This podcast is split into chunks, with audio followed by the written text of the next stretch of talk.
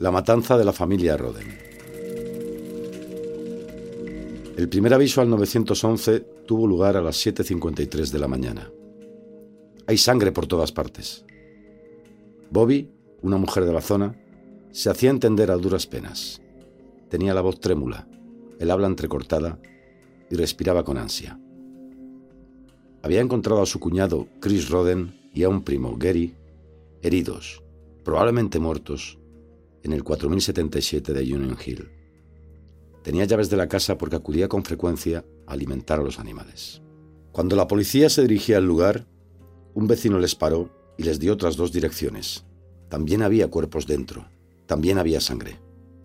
Se trataba de tres casas trailer, típicas de la América rural, que se encontraban muy cercanas entre sí y que, curiosamente, pertenecían a la misma familia, los Roden. La noticia comenzó a correr por el condado de Pike, en Ohio, como la pólvora. Siete muertos. Había siete muertos. A Donald Stone se le puso mal cuerpo. Cogió el coche y se dirigió a casa de su primo, Kenneth Roden, para asegurarse de que estaba bien. No lo estaba. Fue Stone quien hizo la segunda llamada al 911. Eran ya las 13.26. Llamo por eso que está saliendo en las noticias. Acabo de encontrar a mi primo con una herida de bala, dijo. ¿Está vivo? preguntó la operadora de emergencias. No, no. Había encontrado el octavo cadáver.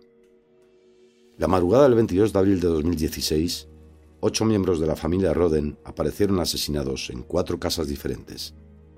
La mayoría de ellos dentro de sus camas, disparados en la cabeza mientras dormían.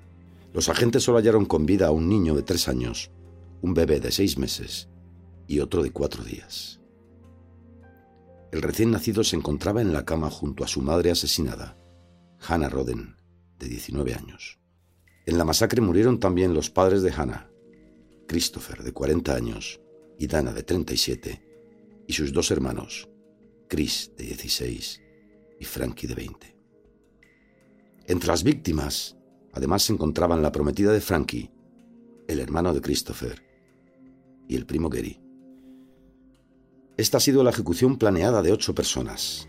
Ha sido una operación sofisticada, declaró a la prensa el fiscal general de Ohio, Mike DeWin, en su comparecencia del 24 de abril. No estamos ante un caso de alguien que pelea con otro, dispara y deja un testigo, añadió. El condado de Pike entró en pánico. Los agentes consideraban improbable que cualquiera de los fallecidos se hubiese suicidado, con lo cual el asesino o asesinos no se encontraban entre ellos, sino que andaban sueltos y armados. Trataron de localizar a cualquier pariente de los Roden para que se pusiera a salvo. Hasta 30 investigadores se desplazaron a este pedazo de la América rústica, ubicado a poco más de una hora en coche de Cincinnati, y peinaron cada camino y cada casa, tratando de averiguar algo sobre esta matanza, para la que no hallaban un móvil. Un empresario de Ohio llamado Jeff Ruby ofreció 25 mil dólares para aquel que diera una pista que ayudase a la policía, pero probablemente no llegó a gastarlos. En una de las casas donde se había producido el baño de sangre, los agentes encontraron cultivos de marihuana, pero aquella pista acabó convirtiéndose en una vía muerta, pues no vieron sólida la posibilidad de un ajuste de cuentas. Pasaron los días, las semanas, los meses, y la noticia perdió el interés de los medios de ámbito nacional. Al cumplirse un año, en abril de 2017, se recordó a los Roden con una misa y un pequeño homenaje. Al cumplirse dos años, se celebró un nuevo acto con los vecinos, pero, según la prensa local, el sheriff y el fiscal ya no se presentaron. La matanza de Ohio, la mayor investigación criminal de la historia del condado, corría el riesgo de pasar a la posteridad también como un misterio irresoluble, un episodio maldito sobre el que alguien escribiría alguna novela, un buen relato que contar alrededor de una hoguera. Pero el 13 de noviembre de 2018 la historia dio un giro definitivo.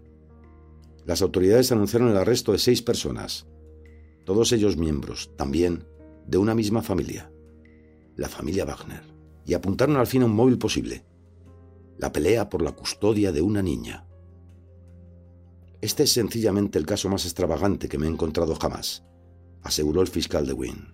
Los detenidos por el asesinato de los Roden eran Billy Wagner, de 47 años, su esposa Angela, de 48, y sus dos hijos, George y Jake, de 27 y 26 respectivamente. También arrestaron a las dos abuelas, acusadas de perjurio y obstrucción a la justicia. Uno de los dos hijos, Jake, había tenido una hija con Hannah Roden, la joven de 19 años que murió con su bebé al lado. El día de la masacre, la pequeña Sofía, que entonces tenía tres años, había pasado la noche con los Wagner. Jake está también imputado por un delito sexual al haberse acostado con Hannah cuando ella tenía 15 años y él 20. Para DeWin había una obsesión con la custodia y el control de los niños, aunque también había un trasfondo de dinero en el conflicto. Hicieron esto rápidamente, con frialdad y mucho cuidado, pero no el suficiente, explicó el sheriff, Charles Reader. Dejaron rastros, pistas, documentos falsificados, elementos para construir un silenciador de armas, cámaras, teléfonos, y dejaron la mentira que nos contaron, declaró. Los investigadores habían empezado a tirar del hilo más de un año antes.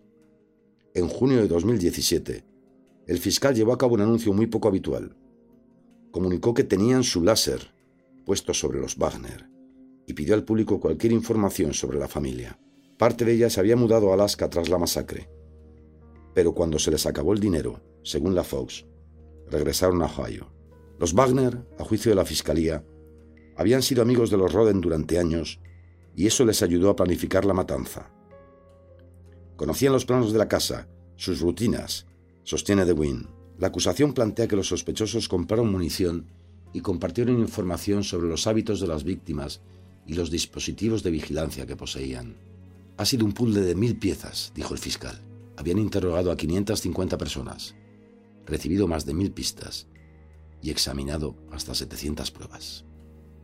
Tres años y medio después, las vistas preliminares para algunos de los acusados han dado comienzo en Ohio y los Wagner niegan cualquier implicación en la matanza. Su abogado, John Clark, asegura que esperan limpiar su nombre en el proceso y que los verdaderos culpables paguen por ello. Las cosas han cambiado en Ohio. DeWin se ha convertido en el gobernador del estado y el sheriff Reader acaba de ser imputado por robar dinero incautado en asuntos de drogas. Pero no está claro en qué medida el daño a su credibilidad puede perjudicar al proceso.